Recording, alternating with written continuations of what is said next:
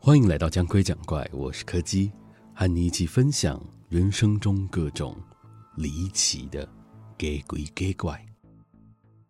今天要讲的是一个和缝隙有关的故事。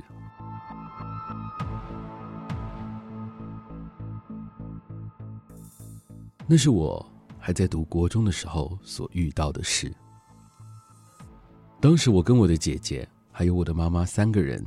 一起住在一间老旧的大楼里。虽然打从我们搬进去的第一天，妈妈就一直安抚我们两个，说我们只是暂时在这里住一阵子，很快就会找到新的住处搬过去。但这样的说法却丝毫无法抵消掉我对这栋房子隐隐约约的恐惧感。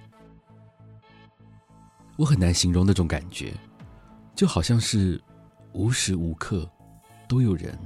躲在某一个地方偷偷监视着你一样，而且那是一种饱含敌意、让人浑身不适的目光。当我每一次回过头来，想要找出那个视线的来源在哪里的时候，就往往只会看到一条狭窄漆黑的缝隙。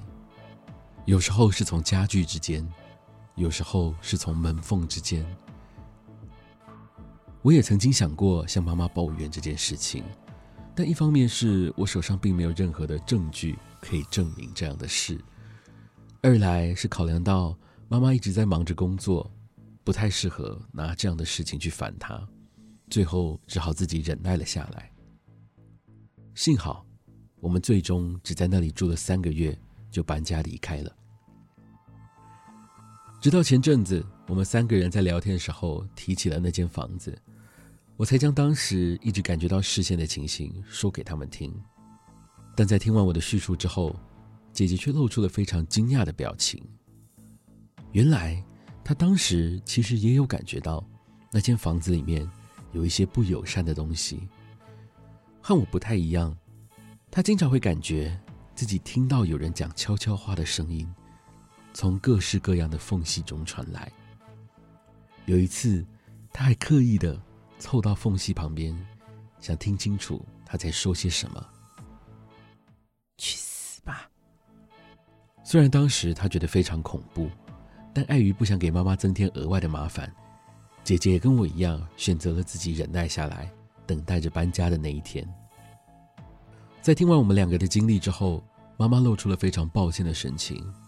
她说，她那个时候因为经济压力的关系，只能先找了一间。价格非常低的房子暂时居住。虽然中介曾经有警告过他，这间房子是凶宅，曾经有小孩子在里面过世，但当时的他别无选择，也只能相信房东的说法，相信他说这间房子已经有好好的找人来整理过了。然而事实证明，并没有。自从搬进来之后，妈妈就经常可以感觉到，每次在经过某一些。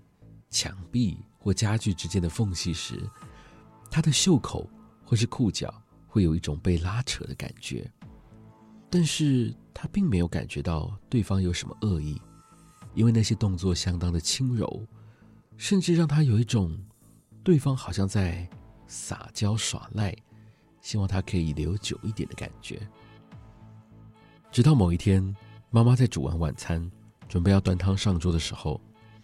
他突然感觉到自己的脚被人非常用力的扯了一下，在那个当下，他只差一点点就要完全失去重心，把手上的热汤泼在我跟姐姐的身上。幸好他及时稳住了动作，才没有发生严重的意外。当我妈回过头去的时候，她只看到一只小孩子的手缓缓的缩回了橱柜下的缝隙。就是在那个瞬间。让我妈下定决心，一定要尽快的搬离那间房子。那个东西，并不是没有恶意，只是那些恶意，不是针对她，而是针对着自己的两个女儿而来的。